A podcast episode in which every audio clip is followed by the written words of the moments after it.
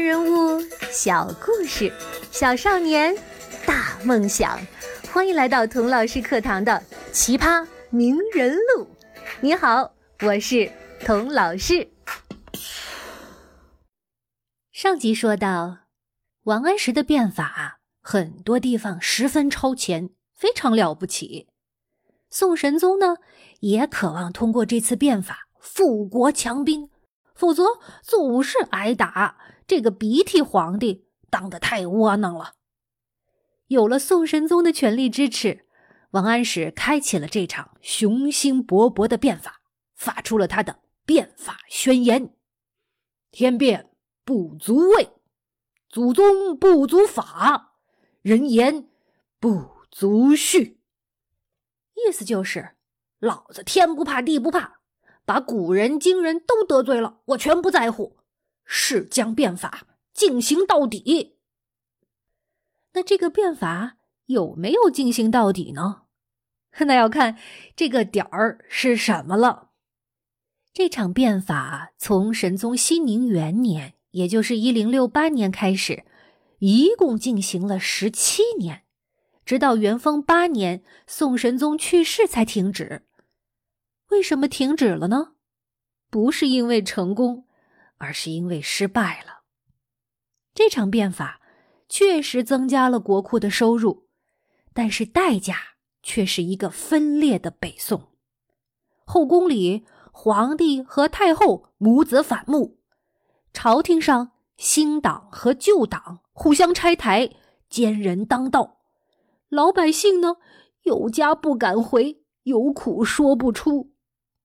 有的史学家甚至说，王安石的变法葬送了奄奄一息的北宋王朝。为什么会这样呢？哎，回答这种问题就是学历史最好玩的地方了。这种问题没有绝对正确的答案，只要你有道理、有逻辑就行。童老师在这儿先讲讲我的观点，如果你有不同的观点。我在留言区洗耳恭听。王安石的变法太超前，范围太大了，从一开始就有很多人不理解、不接受、不支持。吵得最凶的是司马光，哎，对，就是那个司马光砸缸的司马光。这回啊，司马光不砸缸了，来砸王安石的场子了。王安石说：“我的变法。”可以民不加赋而国用饶，意思就是不用给老百姓加税，国家的金库啊也能堆满钱。司马光说：“哼，天下的财富就这么多，不在国库里，就在老百姓的口袋里。你想国库里堆满钱，钱从哪里来呀？只能从老百姓那来呀。”呵呵。王大人，你这不是割韭菜抢老百姓的钱吗？王安石辩解道：“哎，司马大人，我们要以发展的眼光看事情嘛。财富是可以增长的嘛。因天下之利，以生天下之财；取天下之财，以供天下之费。财富增长了。”国库和老百姓都有钱，这叫 win-win 嘛？司马光说：“哎呦，王大人，你少跟我飙英语，别以为我听不懂。你是在说笑话，还是在变戏法啊？”其实啊，站在现代经济学的角度，王安石的戏法那是可以变出来的呀。比如说，咱们国家从一九七八年改革开放到现在四十年的时间，你猜我们国家的财富扩大了多少倍？十倍、二十倍、一百倍？都不对。从一九七八年到现在，国家的经济总量扩大了两百二十五倍，成为了全球第二大经济体。但是你看，在当时，司马光不懂。哎，不单司马光了，大部分老臣名士都不懂不信、不支持。更加糟糕的是啊，不但反对派们不懂，即使是拥护变法的改革派，嘿，他们也不懂，不懂具体怎么去执行。这就有点像啊，你突然跑到厨房啊，把外婆用的煤气炉给拆了，跟她说：“外婆，煤气炉破坏环境，以后不要用了。”给，这是最新型的电脑和最新型的 3D 打印机。你给我马上编一个做饭程序，用 3D 打印机把晚饭打出来，快点啊！我肚子饿了。呵，你外婆会说什么呢？她即使觉得电脑确实比煤气炉好，她也不会用啊。可是饭还是要做的，不然饿坏了他的心肝宝贝怎么办？于是啊，外婆就自己琢磨着，把电脑架在火炉上。当平底锅给你煎鸡蛋了。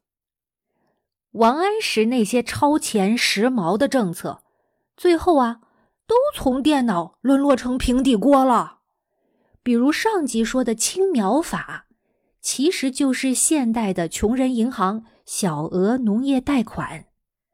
放贷款这件事啊，即使在今天也是很难做好的事情。即使王安石当时可以雇佣哈佛、沃顿或者中欧商学院的高材生、经验丰富的精算师，给他们配备最好的电脑和数据库，他们也不一定能收回所有的贷款，做到稳赚不赔呀。北宋的商业经济确实很发达，但是还没有发达到那个地步。资本主义要发展，要有什么呢？要有对私人财产的保护，要有可以自由流动的劳动力，要有中央银行，有金融信贷。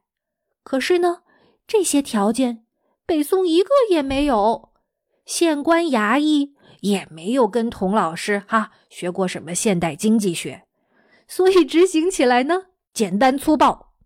比如说，官府为了完成青苗法的贷款任务，啊，不管农民需不需要。都强迫他们借钱，有的官员呢更坏，串通地方土豪，冒充穷人，从国家那里借低利息的钱，再转过身来呢，用高利息把这些钱借给真正的穷人，嘿，赚这个利息差。结果呢，一向明明是啊 win win 的好政策，反而逼得农民连田里的庄稼都不要了。背井离乡的躲贷款，国家呢，不仅被人民恨得牙痒痒，而且也没有像王安石预想的那样收上来很多利息。那苏轼在变法中是个什么态度呢？神宗一直特别欣赏苏轼，很希望他能支持变法，只要他支持，那他的官。想做多大做多大，可是苏轼一来受司马光这些老臣的影响比较大，觉得哎，咱们现在的制度确实有问题，但也不需要全部推倒重来，闹这么大动静啊。二来，他也看到了变法变着变着，他就变了味道，给皇上写奏折啊，一点不说客套话，把王安石这一套。比作为病人吃毒药，哎，希望以毒攻毒。偏偏呢，王安石又是一个拗相公，非常的顽固执拗，做事一根筋，听不进反对意见。他觉得呀，这个新法已经设计的非常好了，哎，我已经论证完善了，现在就是要把它全面铺开，深入推广，要快快快。变法要是不顺。怪谁呢？只能搞人身攻击的那一套，把反对变法的人都打成反动派，赶尽杀绝。朝廷里大换血，反对变法的全都被挤走了，一些专门讨好皇帝王安石的马屁精上台了。这些人很快就学会了钻变法的漏洞，假公济私，把变法搞得一团糟。当时啊，流传这样一个笑话：有一天，一个皇家马戏班的小丑故意骑着毛驴儿啊，跟着文武大臣大模大样的要上朝。卫士拦住他说：“哎哎哎，停！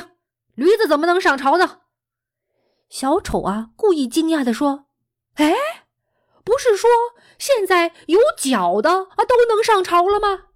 哈，苏轼啊，实在是看不下去了，誓不与毛驴为伍，自己向神宗打报告，要求离开京城，到地方上去做官。哎呀，眼不见为净。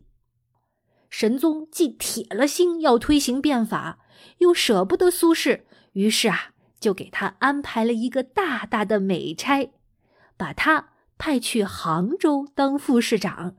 当时皇帝琢磨着，只要时机合适，可以随时把苏轼召回京城来。后来，神宗把苏轼召回京城了吗？